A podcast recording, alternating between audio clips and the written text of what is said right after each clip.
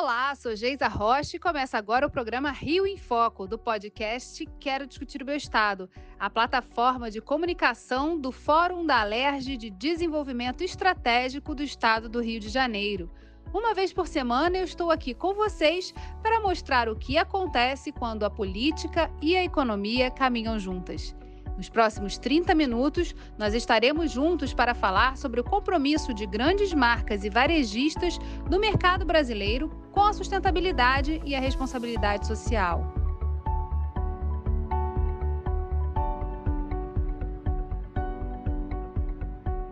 Indústria da moda é uma das mais poluentes em todo o mundo e está na mira de clientes mais engajados e preocupados com os impactos desse setor no meio ambiente. E para avaliar quais as marcas nacionais que possuem compromisso com a sustentabilidade, em 2021, a Fashion Revolution lançou a quarta edição do Índice de Transparência da Moda no Brasil. Quem conversa comigo sobre esse tema é a coordenadora educacional e gestora do Índice de Transparência Brasil 2021, Isabela Lúlio, e a gestora de moda do Sebrae Rio, Camila Araújo.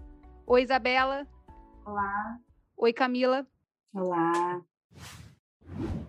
Isabela, e como é que é esse processo de levantamento das informações? É, como é que é o encontro com as empresas para conhecer justamente esse processo de governança, quais são as iniciativas que elas tomam e quais os fatores que são analisados nesse índice de transparência? É, bom, o Índice de Transparência da Moda, né, ele é um projeto global que ele existe desde 2016, né? Então a primeira a primeira edição dele foi com marcas globais, né? Feito em Londres pela sede do Fashion Revolution.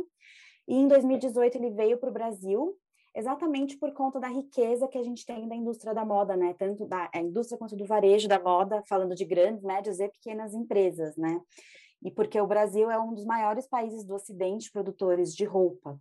Então, vendo toda essa riqueza e, né, com todas as problemáticas também que a Camila já falou um pouquinho, a gente entendeu que era super importante trazer né, esse projeto para o Brasil. Então, ele acontece desde 2018 e ele avalia é, as grandes marcas e varejistas, né, o que, que elas estão divulgando publicamente sobre suas práticas, impactos, é, governança, enfim, políticas, tudo relacionado aos impactos sociais e ambientais né? Então, a gente tem uma metodologia que é um questionário é, com mais de 200, assim, 245 indicadores, então ele é bem abrangente. Então, a gente olha desde políticas que a empresa tem para os seus próprios funcionários e para os seus fornecedores também, entendendo a importância né, dessa cadeia produtiva, é, detalhes de governança, se publica listas de fornecedores, né? Então, se a gente consegue enxergar aonde estão, quem fez nossas roupas, né? Onde estão essas pessoas? É, a gente também olha para avaliação de fornecedores, devida diligência e esses tópicos que a gente fala tanto hoje em dia, né? Então, uh, igualdade racial, igualdade de gênero, superprodução, resíduos, pegada hídrica, pegada de carbono, enfim, são muitos temas.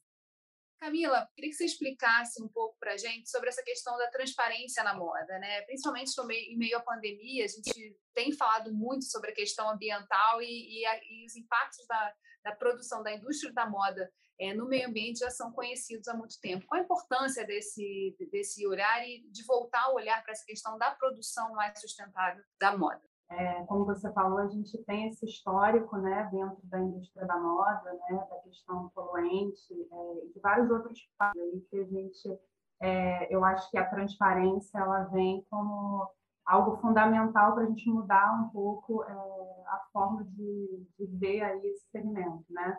É, tanto para as grandes empresas quanto para os pequenos negócios, né? Eu acho que é, um pouco como o Sebrae também é, é difícil para a pequena empresa se enxergar né, nesse cenário, né, enfim, e entender que ela também pode contribuir para o aumento né, dessas medidas, enfim, né, é uma mudança de paradigma, é uma mudança de, muito disruptiva, mas extremamente necessária no mundo que a gente vive hoje é, onde os consumidores é, querem mais e mais saber a origem do que eles estão consumindo, é, que o produto foi feito, de que forma ele impactou o meio ambiente ou não, quais são as relações sociais que existem para aquele produto ser feito, é, qual é a política de governança né, que existe na cadeia fornecedores é, daquele produto ali com, às vezes, uma relação com uma grande empresa. Então, a gente trazer essa transparência para o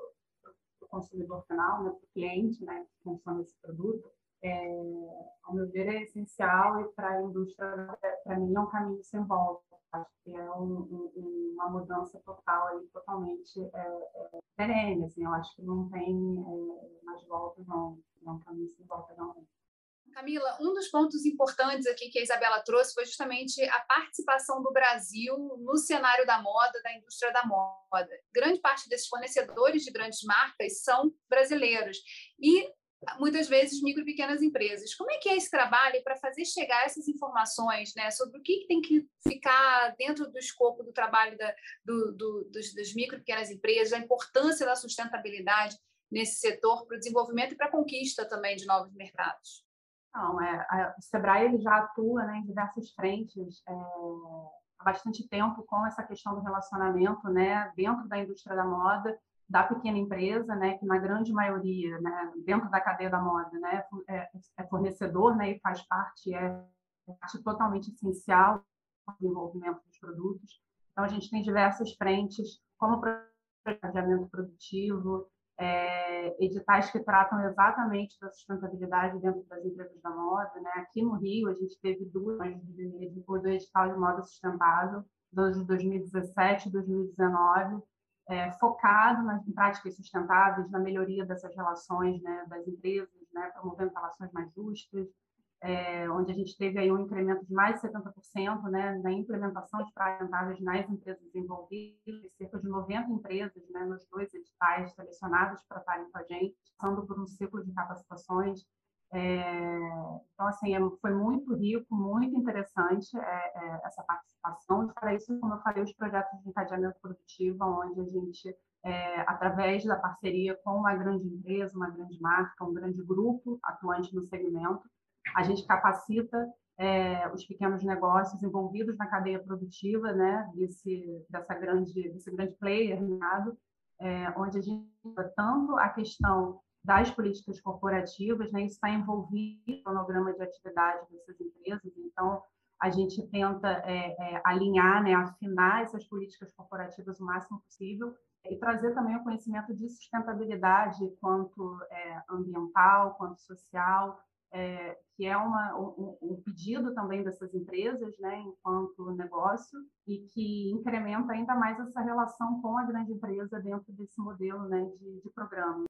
Isabela, dentro desse, dessa quarta edição, quais foram os principais destaques que você poderia trazer aqui para a gente é, do, desse índice de transparência da moda? É, acho que é importante a gente destacar né, que a média ela ainda, infelizmente, é baixa, né? Então, a gente pega ali, são 50 das maiores, né, marca, marcas e varejistas, né, brasileiras. Então, até se vocês olhar depois a lista, são várias, a grande maioria todo mundo conhece. E a média foi 18%, então, de 100%, né? Então, a gente vê ali que está muito abaixo ainda do esperado e do que deveria ser. É, mas, olhando pelo lado bom, é, se a gente olha o primeiro, porque quando a gente começou em 2018, é, a, a pesquisa avaliava somente 20 marcas, né? E a cada ano a gente aumenta 10, então foi de 20 para 50. Se a gente pega esse grupo de 20 que continuou na pesquisa até o ano passado, né?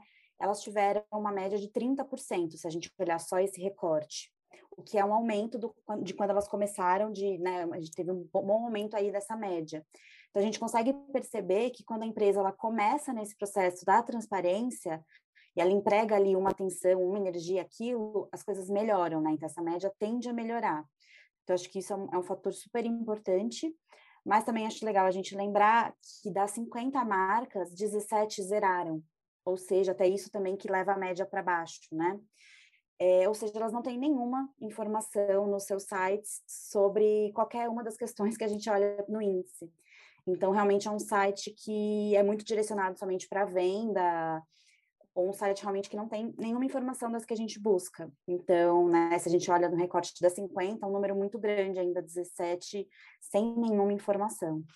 A pandemia da Covid-19 também impactou a indústria da moda e impulsionou transformações. A gente viu isso acontecer de uma forma geral em diferentes é, indústrias. Mas eu queria que vocês trouxessem um pouquinho da visão do que, dos impactos que vocês analisam e, e que podem também é, ter impactado no resultado desse quarto, dessa quarta edição, é, que a pandemia trouxe também de transformação do olhar do consumidor, né? Posso trazer aqui algumas informações para vocês é, e até alguns números né, relacionados aos pequenos negócios. Né? A gente teve aí é, um, um, número muito alto né, de negócios sendo impactados, né? É, isso em, em né, mas os negócios relacionados à cadeia da moda tiveram um olhar especial aí nessa situação. O fechamento das lojas, né? A gente sabe que isso, né, em um determinado momento ali, é, impactou diretamente toda essa cadeia produtiva. Né? Enfim, a gente teve aí esses momentos de lockdown é, e, e, isso gerou um impacto é, que reverbera até hoje por conta de é, depois, né, as empresas para se reerguerem é, contraíram dívidas, né? A gente sabe que hoje em dia a gente ainda tem é, é, reflexo do período lá em 2020 afetando as empresas até hoje em dia nesse momento as empresas se viram obrigadas a inovar, né? Então é, a gente é, teve esse olhar muito grande quanto o Sebrae é, de promover essa inovação, porque o, a, o, negócio não podia parar, né? As empresas estavam com as portas fechadas, né? As fábricas, as lojas, e a gente trouxe tudo para o mundo virtual, né? A questão da sustentabilidade também impactou muito nisso, porque uma vez que a gente trouxe é, é, as empresas para esse mundo virtual, a gente teve também uma diminuição no uso de materiais, de insumos ali do dia a dia de algumas empresas, é, que impacta totalmente o ambiental. Né? Então, a gente teve diminuição de uso de papel, a gente teve uma diminuição de emissão de gases, emissão é, do dia a dia, né, ali de cada empresa ou de cada indústria, que reverbera também até hoje. É, com a pandemia, uma coisa que a gente notou bastante foi principalmente lá no começo, né, nessa fase do, do lockdown no mundo todo, né, com o fechamento de lojas e fábricas, é, ficou mais evidente ainda a questão do, da falta de direitos né, trabalhistas que muitos dos funcionários, né, das pessoas que trabalham para as fábricas, principalmente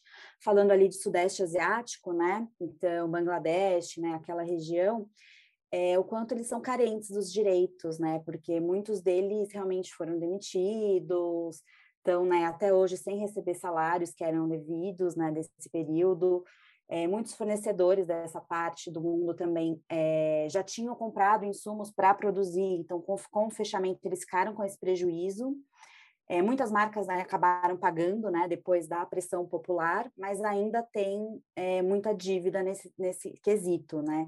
E trazendo aqui para o Brasil, a gente não tem muitos dados dessa questão, né, que nem teve lá no Sudeste Asiático, mas a gente observou, segundo algumas pesquisas, que teve redução do preço de peça paga, né? Então, para quem tem uma pequena confecção, começou a receber menos.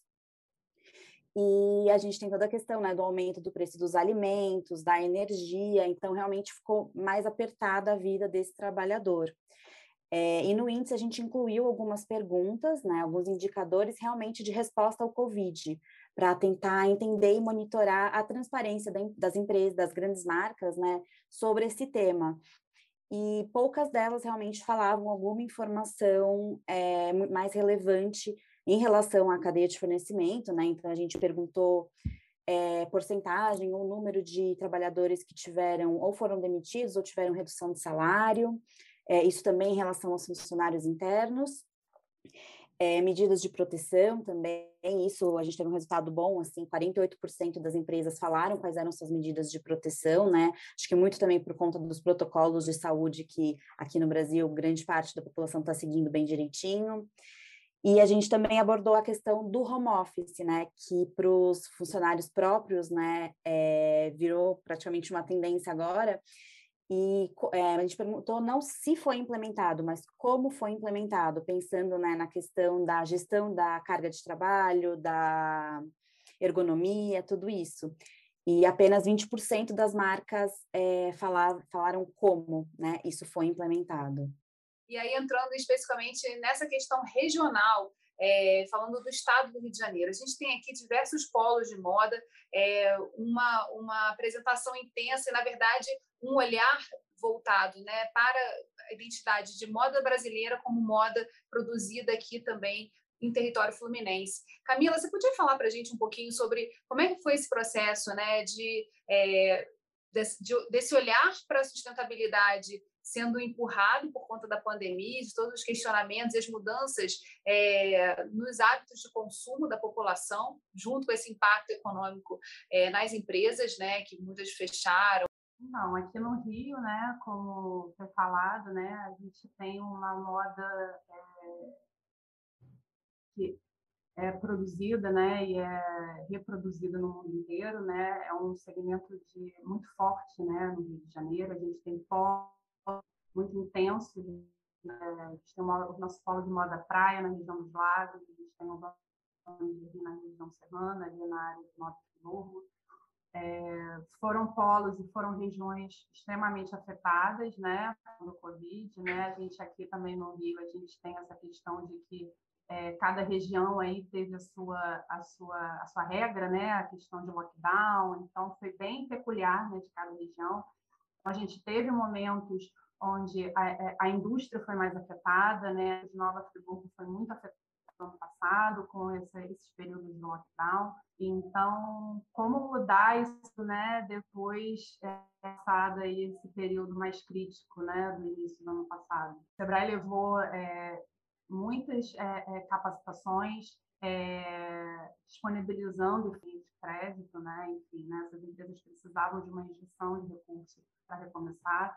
Então, é, o Sebrae viabilizou aí esse contato né, entre as, as empresas financeiras que possam viabilizar a forma é, mais né, de crédito para o pequeno negócio. É, além disso, a gente viu também é, a questão de acesso ao mercado, né? a gente é, levou para essas empresas novas possibilidades de mercado, é, a questão da capacitação, né? que é o nosso, o nosso negócio principal, porque a empresa, depois disso tudo, precisa se reinventar. E agora, a gente, é, no final de 2021, a gente publicou um novo edital, é um novo projeto, que é um projeto, é o nosso projeto atual, que está em execução aqui no Sebrae Rio, onde a gente tem mais de 50% das empresas, são quatro empresas que estão sendo beneficiadas nesse momento, do estado do Rio inteiro, mais de 50% são do Polo Rio de Nova Friburgo, então, a gente está trazendo diversas temáticas, diversas capacitações, incluindo a parte de sustentabilidade, de modo circular.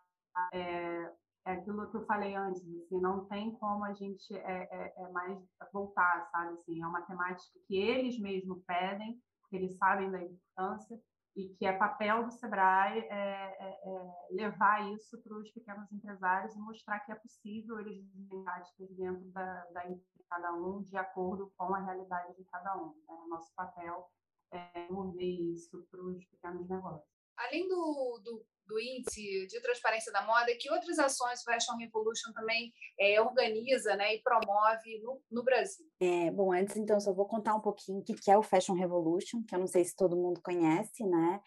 É, o Fashion Revolution é um movimento global. Hoje a gente está em mais de 90 países, né? E ele surgiu em 2013 com a queda do Rana Plaza, né? Que foi um, até hoje um dos maiores acidentes da indústria como um todo, não só da indústria da moda. É, então, foi um, um, prédio de confecções em Dhaka, né, a capital de Bangladesh, que ruiu. E nesse dia nós perdemos mais de mil pessoas e mais de 2.500 ficaram feridas. Então, é um acidente muito grave e eu acho que ele serviu muito para abrir né, os olhos da, da indústria da moda e um grupo de pessoas se reuniu para dizer chega, né, basta, a gente não pode mais viver nessa situação a gente precisa descobrir, né, quem fez minhas roupas, na que condição que elas foram feitas, do que elas são feitas. Então aí começou o movimento e aí ele veio para o Brasil e em 2018 a gente se tornou Instituto Fashion Revolution, né, uma organização não, não, não governamental. É, então aqui no Brasil a gente realiza, né, o índice, igual a gente já falou, tem também o fórum que é um espaço para uma plataforma de trabalhos acadêmicos né? Então, para as pessoas submeterem seus, seus artigos científicos que estejam relacionados aí com essa temática, né, da moda sustentável. Então, a gente provavelmente vai ter o evento esse ano, vamos ver, porque ainda está ainda nesse estado aí meio da pandemia, né? É, e a gente tem a semana Fashion Revolution, que acontece todo ano em abril, né, no aniversário do acidente do Rana Plaza. Então, ali na semana do 24 de abril, para a gente sempre relembrar né, essas vidas. É, ela acontece agora, né, também nesse ambiente digital, né, é, esse talvez comecem também a acontecer alguns eventos híbridos, e a gente tem ações ali por todo o Brasil, né, por meio dos nossos representantes locais, nós temos mais de 60 representantes em diversas cidades do Brasil, e por meio dos nossos estudantes e docentes embaixadores, que são nossos embaixadores em suas instituições de ensino, que aí eles levam esse debate também para a sala de aula. Então, nós vamos ter diversos eventos, convido todo mundo aí a participar. É, no nosso Instagram, que é Fast Heavy Brasil, vai ter lá toda a informação e sempre tem debates, palestras, oficinas. É, é, é bem interessante assim para quem gosta do assunto. Camila, conta para gente sobre o que, que você é, percebe né, de potenciais que a moda fluminense e brasileira tem para que a gente possa responder esses desafios da sustentabilidade? Então, é, é baseado na nossa experiência, enfim, né, de lidar com é, é falando um pouquinho do Rio de Janeiro, a gente, é, as nossas ações acabam refletindo, né, no Brasil, tem atuação nacional, né, é, mas trazendo um pouquinho é, aqui para a nossa realidade é, do Rio de Janeiro, a gente percebe que é uma empresa muito sedento por inovação e muito sedento por, por, participar né, dos melhores locais e estar inseridos no, nos melhores rankings né, é, de negócios. Né? O empresário que quer ser percebido. Né? A moda do Rio de Janeiro ela tem esse, é, é, ela reflete isso. Né? É uma moda que é vendida para o mundo inteiro. Né? Então, é, não pode estar muito descolado do que está acontecendo ao seu redor é, tanto aqui dentro né, do país quanto no mundo, né? Então, e o empresário, o empresário fluminense, né, é, ele tem muito esse olhar, né? A gente tem aqui diversas é, pequenas empresas que exportam, a gente tem é, pequenas empresas que, que, enfim, que começaram. Na verdade, a gente tem grandes empresas que começaram pequenas, né? A gente tem diversos né, de marcas hoje renomadas começaram bem pequenininhas. Então, a realidade aqui do, do Rio de Janeiro é, ela é muito positiva, né? E não tem como esses empresários é, ficarem fora dessa agenda, assim, né? É, hoje, empresas que já nascem sustentáveis, né? Não tem esse movimento de transformação. São empresas que é, têm no DNA da marca a sustentabilidade, é, as práticas governamentais justas, as práticas sociais inclusivas, é, as práticas ambientais que, que preservam toda é, o nosso ecossistema. Né? Então, a qualidade do Rio de Janeiro e por isso às vezes é, é, nos nossos projetos quando a gente leva essas capacitações não é tão difícil assim do empresário se enxergar ali naquele meio assim o que é, é o nosso papel é viabilizar algumas realidades para é, caber ali no, no, cenário de algumas empresas, né? A gente é, tem empresas de todos é, né, do nosso estado, né? Então a gente entende, a gente tenta entender é, qual é a realidade da Alice e tentar colocar dentro da realidade dele é, o que, que, pode ser mudado, né? Então assim é, é nosso papel identificar é, cada cenário né, de cada empresa que a gente é, atua, que a gente trabalha, que a gente está tentando é, inseri-la aí numa nova realidade e promover práticas que sejam de acordo com a realidade empresário. Isabela, é, a gente sabe que as mudanças é, nas grandes empresas acabam refletindo nas pequenas mas as pequenas precisam também se organizar e muitas vezes leva tempo. Esse olhar sempre para a velocidade em que essas mudanças vão acontecer, ele, ele precisa estar sendo empurrado. E você mostrou é, no último bloco como o Fashion Revolution faz esse papel, né? mostrando aí, é, através do, da própria evolução do índice, é, de que forma as empresas também foram se ajustando ao perceberem que elas não estavam muito bem colocadas. Ainda é um desafio grande, a gente tem muita nota baixa né, nesse, nesse esses quesitos da, da governança sustentabilidade e das medidas que precisam ser vistas para que a gente considere de fato a moda sustentável, mas eu queria que você falasse um pouquinho sobre é, o que, que vocês, é, na verdade, como organização, vislumbram, vislumbram para o futuro? Né? O que, que vocês percebem como, como essas peças estão sendo organizadas né? e impulsionadas a partir da pandemia e de toda essa mudança que a gente está vendo acontecer na sociedade? É, bom, a gente como Fashion Revolution, né, a gente acredita que a mudança, para realmente acontecer, ela é sistêmica, né? Então, não tem muito essa coisa de apontar dedos para uma pessoa ou um tipo de organização que está errada, está certa. É realmente todo um sistema que tem que se mover exatamente por ele ser tão complexo e tão ramificado, né? A gente falando da indústria da moda nacional.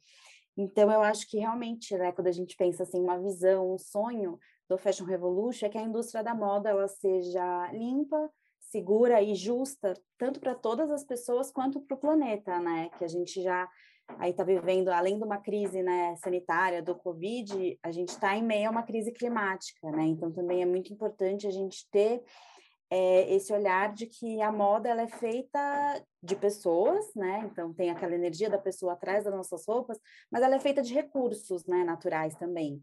Então a gente precisa ter, eu acho que esse olhar duplo, assim, né? Tanto pensando sempre no do lado social quanto do lado ambiental. De que forma, na sua opinião, a, a política pública pode ajudar a impulsionar essa questão? Assim, há, há iniciativas já sendo apontadas, estudadas ou é, vistas como bons exemplos? Você falou muito do papel da academia, né? Do olhar que vocês têm de tentar capturar também o que está é, tá sendo pensado nas universidades e que pode ser trazido, né, como inovação para o próprio mercado da moda. Mas aí, puxando para o lado da política, o que, que a gente pode também é, fazer como poder legislativo, enfim, é, ou como gestor público para poder ajudar também nesse processo? Isso, eu acho que o apoio né, do legislativo ele é essencial e realmente a gente precisa de uma ação maior né, dessa parte, pensando na cadeia da moda e em toda a importância que ela tem, assim, desde o micro e pequeno até as grandes marcas que exportam um montão lá, pro, pro, importam e exportam muito, muito produto, né?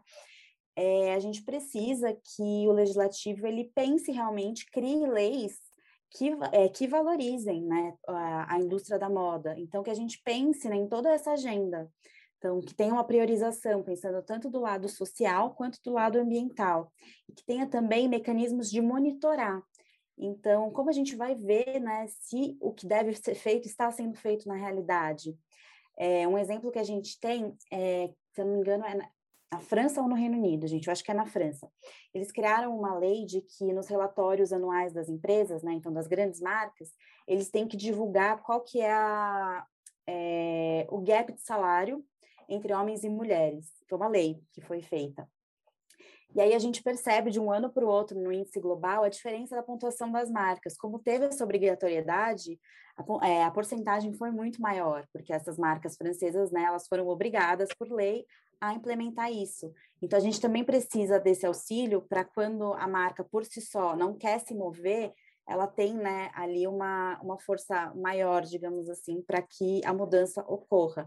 Então, realmente, essa questão né, do sistema todo trabalhar em conjunto. Perfeito. Camila, você quer falar um pouquinho assim sobre a sua visão a respeito das políticas públicas e das ações que podem ajudar a impulsionar é, essa transformação? Para complementar a fala da Isabela, né, porque ela falou dessa questão do relatório das grandes empresas, né, e também já é sabido que as empresas investidoras também hoje em dia, né, é, cobram muito informação, né, dos, assim, principalmente falando dos pequenos negócios que às vezes precisam de uma injeção de investimento, né, em um dado momento, se querem crescer, se querem então assim tem alguns é, é, é, é alguns players aí desse mercado de investimento que exigem esse relatório, né, que exigem saber é, de prática daquela empresa, porque eles não vão associar, né, a imagem deles a qualquer empresa, né, então isso também está contribuindo é, para promover né, essas práticas dentro de que às vezes ainda não utilizavam elas no dia a dia. Né? Então,